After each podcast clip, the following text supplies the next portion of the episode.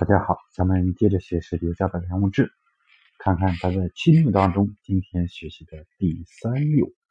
他说：“三曰度心，有大小之物。”什么意思呢？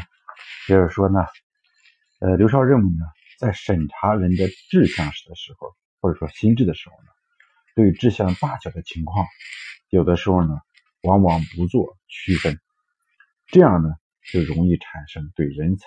错误的判断，有的人呢志向不大，头脑聪明，有一点小的成就，看起来很有才，实际上呢并没有大的成就。有的人呢志向很小，头脑愚钝，一生呢也是混混沌沌。但是有的人呢，他的志向很大，虽然在一时一世的时候，他不能够表现出来。但是从长远长远来看，往往会取得一番大的业绩。呃，清代的曾国藩在给他弟弟的一封家书当中啊，也是在呃一八五一年的时候写到啊，要劝他弟弟啊如何来做人立志的问题。他认为呢，他说要立志于学问，这个曾国藩很高兴。他说呢，任何人呢都可以成为圣人，但是呢。能不能成为一个有成就的人，或者说圣贤的人，或者有钱财的人，并不在于读书的多寡。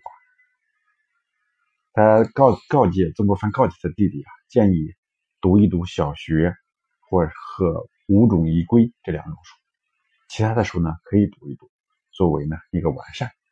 他说要做父母的孝子，同时呢还要立志呢做一个这个。天地间的完人，不管从道德上还是都是天地的完人。那这些呢，实际上和读书呢有一定的关系，但是不能因为读书它增加一分一毫。这就是说志向它的作用很大。嗯，有的人呢，他的这个志向大，一般的人呢反而不能够理解。比方说，这个战国时期的苏秦，大家都知道。苏秦呢，是当时的时候可以说是，呃，家里是比较富裕的一个人。他是一个谋略家。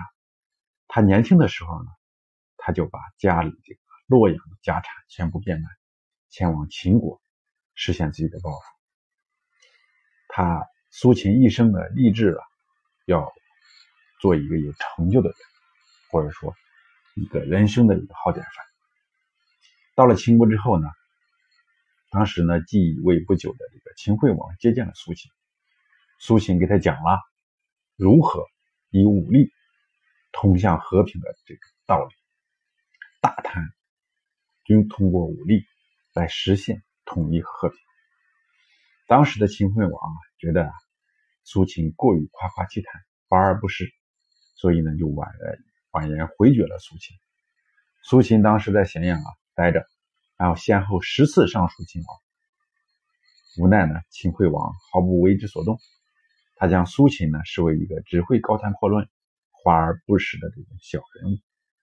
时间长了呢，苏秦的钱全部花光，后来呢，连鞋子都没有了，只好自己编上草鞋，背着又脏又烂的行李回到了洛阳老家。他的妻子看见他一副穷困潦倒的模样啊，正眼都不瞧他。父母懒得给他说话。嫂子也不给他做饭吃，苏秦呢只好像老鼠一样垂头丧气的，这个在墙角里受气。痛定思痛之后，苏秦知道自己失败啊，是因为在论述当中或者在学识当中还不够，所以呢他又开始发奋读书。于是呢他的人生啊又发发发生了微妙的一些变化。他找来了的一些书苦读，揣摩其中的这种这个博大精深的谋略。尤其是古代的这个《阴符经》，并与当时的七国各种利害关系进行了联系。在足足一年多的时间里，苏秦基本上没有吃过饱饭，也没有睡过好觉。他把这个绳子，这个将头发呢系在梁上，打瞌睡的时候呢，就可以拽住，拿锥子刺痛自己，让鲜血流下来，就是来让自己呢坚持读书。这就是头悬梁锥刺股。这个有名的定力式典故来来历。经过一段时间的苦读呢，苏秦掌握了这个当时的局势，嗯，便对自己的这个治国方略呢进行了一些梳理。他后来呢再度出山，他跑到了北方弱小的燕国，针对当时的时弊呢，向燕文燕文侯提出了使燕国强大的方针策略，同时强调，只有齐楚燕韩赵魏六国联合纵联手，才能够解除强大秦国的这个威胁。燕王呢就是很赞赏苏秦的观点，资助他车辆、金帛，前去游说其他国家。在赵国呢。这个赵王呢也茅塞顿开，大喜过望，马上封苏秦为武安君，给他一百辆豪华的车辆，这个还有一些好的美玉、黄金等，然后让他呢到其他国家去合纵，也就是说游说，一起的联合呢抗击秦国。经过这个苏秦的这个努力啊，最后实现了这个六国的这种联合。苏秦呢。也同时呢，身挂六国相印，啊，成为当时呃风云一时的一个人物，也在历史上留下了浓墨重彩的一笔。当然，像最近，比方说咱们熟熟悉的这个姜子牙，也是有大志向，但是呢，一般人呢不容易理解，好像认为他庸庸碌碌，是吧？华而不实，和现实不接触一样。实际上呢，他是有大的志向。